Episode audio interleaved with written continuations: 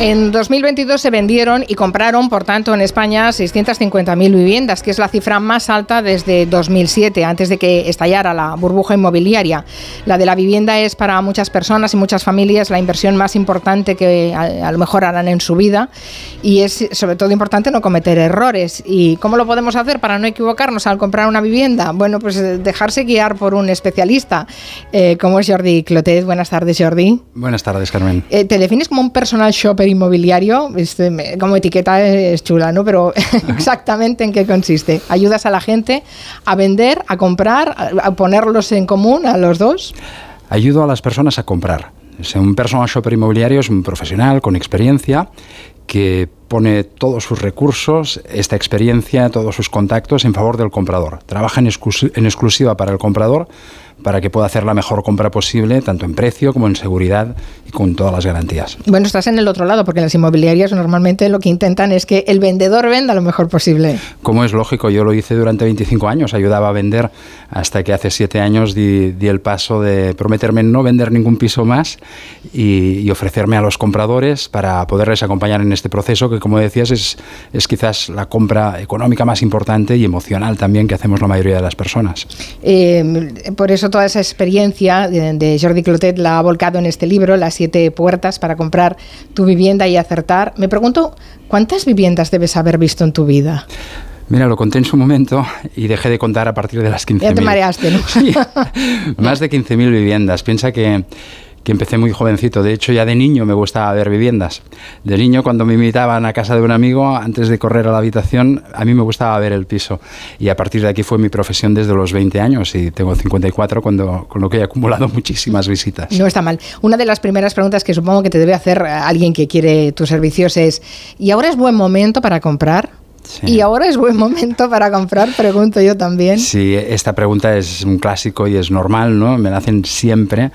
Y yo creo que siempre es un buen momento para comprar, pero que la, perspectiva que hay que tener para decidir si es el momento o no es, hacia adentro, ¿no? Es para cada persona, es si es su momento, si es su momento familiar, de estabilidad, si es su momento económico, financiero. La gente que el mercado suba un 3% en España le afecta muy poco si tiene que comprar en un barrio muy concreto de Madrid o en un barrio muy concreto de Barcelona o en Lleida. Es, es al revés, ¿no? Es ver si es su momento de comprar. O sea que eh, sí, hay que hacer un traje a la medida a la hora de, comprar. Absolutamente siempre. De todas maneras, ¿ahora es un buen momento para invertir? Porque claro, una cosa es comprar porque necesitas una vivienda, porque quieres hacer una inversión familiar para, para tener un techo y una casa familiar, y otra cosa es la gente que compra porque se dedica a invertir en tocho. Claro, es que tal como dices, es totalmente diferente si estás comprando tu hogar que si estás intentando pues, poner un dinero que tienes, que hoy en día el banco te da poco interés por tu dinero y quieres hacer una inversión. También es el momento de invertir si se sabe cómo y si tienes una estrategia marcada, porque ahora hoy en día todo el mundo se dedica a invertir y hay muchísima gente que se equivoca y pierde dinero, no siempre se gana ni muchísimo menos si no se hace bien. O sea, aquello de em, que yo creo que es un, casi una, una palabra de madre o de padre, aquello de invierte en vivienda que eso nunca baja, eso no es verdad. No, que nunca baja, yo creo que la historia ya nos ha demostrado que sí que baja, que sí que puede bajar, pero no compras el mercado, compras una vivienda en el mercado y si sabes cómo hacerlo eh, y no eres cortoplacista, es una inversión muy segura. Hemos invitado a los oyentes a que si tienen alguna consulta eh, para hacer a Jordi Clotet, que lo hagan aprovechando el 638-442-081. Vamos a escucharlos. ¿Cuáles son los requisitos que un español con residencia en el extranjero tiene para comprar una vivienda en España? Porque cuando me he informado con diferentes bancos, cada uno da información diferente y la Consejería de Finanzas de las embajadas que están fuera de España, pues no ayudan tampoco mucho. Así que es un poquito complicado. Uy, sí, es un poquito complicado. Un vendedor de fuera de España. Un comprador. Un comprador, perdón, fuera de España. No ha de ser complicado, pero sí que son unas circunstancias muy diferentes si eres no residente en España o lo eres. Los bancos, mm, muchos de ellos dan hipotecas a no residentes, pero son en condiciones diferentes que las que tenemos los residentes fiscales en España. Y es cierto que hay muchos bancos que les cuesta dar cierta información, ¿no? De ahí que la ayuda profesional, yo tengo muchos clientes no residentes y aproximadamente el 70% del valor de la compra se puede financiar en unas buenas condiciones. Es estudiar cada caso. Eh, puede ser no residente, pero igual que cualquiera de los que estamos aquí, puede ser autónomo, puede ser funcionario, puedes tener una empresa, pues cada caso es diferente. Puedes tener ahorros, puedes no tenerlos. Pues, exactamente. Muchas cosas. Traje a medida de nuevo, pero un no residente puede comprar y muy bien. Antes has dicho una cosa que me ha quedado en la recámara, eh, que no solo es una decisión económica la compra de una vivienda, es emocional. Y claro, lo tuyo es racionalizar esa emoción del comprador. ¿Y cómo se hace eso? Pues mira, justamente yo le pongo corazón a mi trabajo, por supuesto, ¿no? Pero intento ponerle mucha cabeza porque la emoción la pone el comprador. el comprador puede entrar en una vivienda y decir, wow, me he enamorado, esta es mi casa, quiero vivir aquí pero entonces hay que ver muchísimas cosas que él evidentemente no compra cada día una vivienda, ¿no? Y ahí puede estar el gran error. Hay que ver temas jurídicos, temas técnicos, temas vecinales y todo esto le queda grande, como es absolutamente normal, como a mí que me queda grande todo lo que es fuera de mi sector y de lo que entiendo, ¿no? Es racionalizar la compra, como decías. Uy, el tema vecinal, pero ¿cómo se puede controlar eso del tema vecinal? Se puede, se puede minimizar los riesgos, ¿eh? porque evidentemente hasta que no vives en una comunidad no sabes lo que se cuece en aquella comunidad de verdad y además puede cambiar pasado mañana, esto siempre puede ser así. Pero nosotros con nuestro método de trabajo ah, detectamos muchas veces que el motivo de venta es un problema con los vecinos y esto se puede hacer pues haciendo una buena auditoría. Por un lado, pidiendo actas de la comunidad, donde cuando hay un problema importante consta en las actas que algún vecino se ha quejado por cualquier cosa, esto consta en acta, pues tener esta información, a pesar de que no hay una obligación legal por parte de la inmobiliaria o del vendedor de ofrecerla, pero mi consejo es que si no te la ofrecen, que no compres, que pisos hay muchos. Y, y, después también hay que hablar con los demás vecinos que van a vivir allí, preguntarle al propietario qué tal los vecinos no tiene ningún sentido. Porque no, dirá que estupendo todo. Es que la respuesta siempre es muy similar, eh, casi esbozas una sonrisa porque dices, ya sé lo que me vas a decir, con lo cual yo no lo pregunto. En cambio, si, si te pones a primera hora de la mañana en la portería del edificio y hablas con las personas que salen de allí, da igual si están de inquilinos o de propietarios, viven allí, ellos te explican sin ningún conflicto de intereses la realidad de aquella finca. Y muchas veces te das cuenta que no conviene comprar aquello porque hay un problema serio de verdad y era el motivo de venta. Más consultas de los oyentes. Quiero próximamente comprarme un piso, pero es por cooperativa libre en, bueno, pues en una localidad cerca de Madrid y es a través de una gestora, es cooperativa. Quiero saber simplemente antes de, meterme en dicha cooperativa, pues sobre todo qué pasos tengo que llevar o qué registros tengo que consultar pues para no, para no equivocarme. Muchas gracias. Qué interesante el tema de las cooperativas. Interesante, pero no puedo dar una respuesta así generalista. O sea, el mejor consejo que le puedo dar es que tiene, tiene, que ir de la mano de su abogado, especialista en derecho inmobiliario. O sea, este es el mejor consejo que puedo darle. No puedo decirle otra cosa porque probablemente confundiría a, alguna otra persona que está en una situación similar, pero no puede dar ningún paso sin ir de la mano de, de su abogado. Bueno, está bien saber que hay abogados expertos en, en derecho inmobiliario y que vale la pena que se consulte cualquier eh, gestión que, vaya más allá de una simple compraventa eh, con, ese, con ese especialista. ¿Qué es lo que suele valorar más la gente eh, cuando a ti te viene y dices, es que queremos comprar un piso? Y tú les preguntas, vale, mm, ¿cuál es vuestra lista? ¿no? De qué es lo que queréis? ¿Qué es lo que valoran más? Ni, más o menos, partimos siempre de una lista de deseos. No es, yo escucho a las personas primero, evidentemente, pero tengo un test de más de 40 preguntas porque me interesa mucho que ellos mismos repiensen lo que quieren, ¿no? Porque a veces eh, hay una pareja que lleva dos años buscando y no encuentra, y cuando hacen este test en cuestión de menos de una hora, se dan cuenta del por qué no están encontrando. Y es que están buscando cosas distintas a veces, ¿no? Y hay gente absolutamente para todo. Para alguien para mí, por ejemplo, la luz es importantísimo, pero es el equilibrio de todo, la luz, el tamaño, la distribución de los metros, el barrio. Hay tantas personas como, como gustos diferentes. ¿no? Para mí, la pandemia también lo cambió todo y el hecho de que en casa necesitamos todos que tengamos una salida hacia el exterior, esto siempre lo hemos valorado, pero ahora no hay nadie que te pida a alguien que te pida una propiedad y que no diga que como mínimo, como mínimo tenga un balcón. Claro, una, sí, sí, una salida exterior. ¿Qué menos? Y un poco de luz natural, claro. Cuando has estado encerrado en casa, eso lo, lo, valoras muchísimo. ¿Dirías que en España hay buena construcción? En las grandes ciudades, sobre todo. Uh, sinceramente, no. A nivel general, no. Mm, no porque tenemos un parque de viviendas bastante envejecido. Y una cosa es lo que estamos hablando de la construcción que se hace ahora, que hay buena construcción, por supuesto que sí, pero en las grandes ciudades tenemos un parque de viviendas pues que se compra más de segunda mano que de, que de obra nueva porque hay más cantidad. Y sobre todo es el mantenimiento que se ha hecho de esta construcción. Se puede haber hecho una buena construcción, pero si no se ha hecho un mantenimiento adecuado, se convierte en una mala construcción. Y esto es lo que hay que ver con la inspección técnica de edificios y no solo con esto, con, con, con un buen examen, con un buen examen de aquella finca. Además, pensemos que normalmente estamos comprando un piso, un apartamento que corresponde a un 7% de un edificio.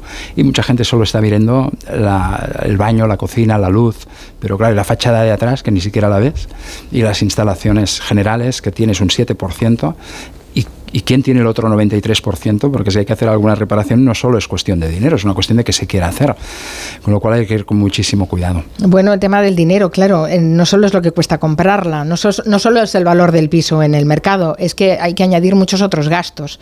Eh, haz un repaso rápido de los gastos, porque todo el mundo le viene ya un poco a la cabeza que hay gastos de notaría, etcétera, etcétera. Pero mm. bueno, hay gastos de comunidad y, de, ramas pendientes. Justamente, porque sí que la inmensa mayoría de las personas tienen en cuenta que al momento de comprar van a tener que afrontar unos gastos que son de impuestos y esto eh, es un impuesto transferido a las comunidades autónomas y en cada sitio puede ser distinto, ¿no? Pero y cuando eres propietario, eh, cuando has estado de alquiler has pagado un alquiler y te olvidas pero cuando eres propietario no te puedes olvidar, eres copropietario de una finca y a partir de aquí habrá unos gastos de comunidad y tal como dices, las derramas, las presentes cuando compras, que es sencillo saber las que hay, pero las presumibles, las que, las que habrá, esto se puede estimar también. Y volvemos a lo mismo, asesoramiento profesional, un buen arquitecto te puede decir, es como si compras un coche de segunda mano y lo ve tu mecánico, es así de simple y de sencillo. Claro, pero llevar el coche al mecánico es más fácil que no empezar a hacer desfilar por un piso a un montón de expertos, ¿no? Precisamente de ahí mi trabajo. Como personal shopper inmobiliario, mi equipo pues incluye todos los profesionales adecuados para hacer una auditoría 360 grados. Antes has dicho que esta, la decisión de comprar un piso, por ejemplo, no, no debería ser eh, una decisión cortoplacista, pero hay mucha gente que se decide a comprarse un piso porque es más barato pagar una hipoteca que algunos alquileres, más cuando están subiendo tantísimo, ¿no? Y piensan, bueno, hacemos una primera compra y después, en todo caso, eso ya será una reinversión para compras posteriores. Pero ahora, ¿qué necesitamos? ¿Necesitamos esto? Bueno, pues tiremos por esto. ¿Aconsejas que se haga? ¿Eso sería una compra racional o, no? Totalmente, totalmente. Es, para mí es una postura inteligente. Hay veces que, que hay personas muy jóvenes que están pensando en un piso para toda la vida y y un piso no es para toda la vida, ni muchísimo menos. Entonces, mm, pensar en un piso de cuatro habitaciones porque vas a tener hijos cuando aún no los tienes, pues si puedes permitírtelo, está claro que sí, pero es preferible comprar un buen piso en una zona eh, mejor y, con una buena distribución y con luz de dos habitaciones o tres, y de aquí 10, 12, 14 años vas a tener una pieza interesantísima para venderla y entonces comprar el piso que a lo mejor sí que es el definitivo o no, porque la vida da muchas vueltas. Ah, pero nosotros somos eh, eh, bastante tenemos una mentalidad muy estable, ¿no? Somos muy conservadores en general. Este es un país de propietarios por alguna razón, ¿no? Totalmente. Tenemos una cultura en España de compra que, es espectacular. La tenemos. la casa familiar y para toda la vida. Parece que si no tienes piso y, tampoco pasa nada por vivir de alquiler, pero sí que es interesante que si decides vivir de alquiler, porque tiene unas ventajas clarísimas vivir de alquiler, una agilidad tremenda, te puedes ir y, cambiar de residencia con muy poco coste, ¿no? Pero sí que es interesante tener alguna propiedad también, ¿no? Y entonces la la, puedes alquilar y estás por un lado de inquilino, pero también eres propietario y si suben los alquileres, pues bueno, también cobrarás más, ¿no? Puedes negociarlo, es flexible. Vamos a ver qué más dicen los oyentes. Pues mira, me interesaría preguntarte eh, qué referencias o qué experiencias tienes con lo que se está denominando ahora eh, las viviendas para personas mayores compartidas, el cohousing. ¿Mm? pues me parece un tema muy interesante que se está empezando a desarrollar y en un país donde nos estamos envejeciendo muchísimo, yo creo que hemos de ir para allá. Lo que pasa es que diría que mm, a día de hoy no hay una realidad tangible en esto, es una idea buenísima y que creo que hay personas con, con, potencial para desarrollarlo y con muchas ganas de hacerlo y creo que es el futuro inmediato. Pero a día de hoy, sinceramente, no, no es una solución para, la para las personas mayores de momento. ¿Dónde encuentras los pisos para vender, Jordi? Para comprar. Eh, bueno, sí, para, para, para, que compren, sí, los que se venden. Lo digo porque eh, ahora con los portales y con Internet eh, todos nos podemos poner a, a, soñar viendo pisos estupendos que nunca podremos comprar, ¿no? pero, eh, pero no sé, ¿es el único, la única vía de acceder a una, no, ni muchísimo a una oferta inmobiliaria? Ni muchísimo menos, Carmen. Muchas personas piensan que el mercado inmobiliario es Internet, es idealista, es fotocasa y sí que evidentemente es una buenísima muestra de lo que hay en el mercado, por supuesto, porque casi todo acaba en los portales inmobiliarios. Pero la gracia es saberse anticipar, o al menos saberse mover con agilidad porque las propiedades buenas duran muy poco, en tiempos de crisis y en tiempos de no crisis. Cuando hay alguna propiedad buena de verdad, dura horas. Y esto los compradores lo sufren, ¿no? Que ven una buena propiedad, llaman y dicen, no, ya está vendido. Pues alguien se ha anticipado. ¿Y, y cómo se filtra el mercado? Pues por un lado, el hecho de, filtrar todos los portales, que no son los dos o tres más importantes, hay como 20 de, viviendas, ¿no? Hay que hacerlo todos los días. Yo sé que es mucho trabajo, ¿no? Pero es que la compra es muy importante. Y después, eh, lo que decíamos, administradores de fincas, por ejemplo, tienen muchísima información que no está publicada en los portales. Nosotros, como compradores profesionales que compramos todas las semanas, también pues somos un imán de atracción para producto, porque muchos vendedores nos preguntan si tenemos comprador para esto. Y como evidentemente solo trabajamos para el comprador y cobramos del comprador, o sea, no le suponemos un coste a la parte vendedora, pues nos ofrecen muchísimas cosas que de haber estado en los portales que hemos comentado se venderían en minutos.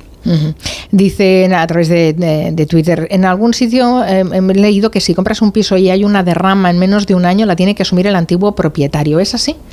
No exactamente.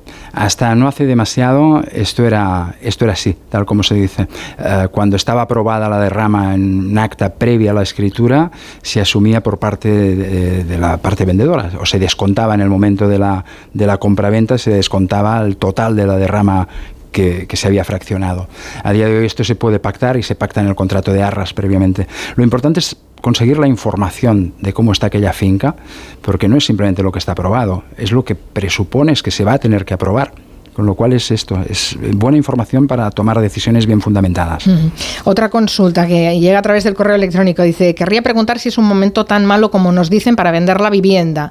Quiero vender, pero no mal vender. Supongo que para responder necesitan datos concretos, así que le comento que se trata de un piso dúplex, 130 metros cuadrados, tres habitaciones y un estudio, con terraza de 14 metros cuadrados, así como piscina y zona verde comunitarias.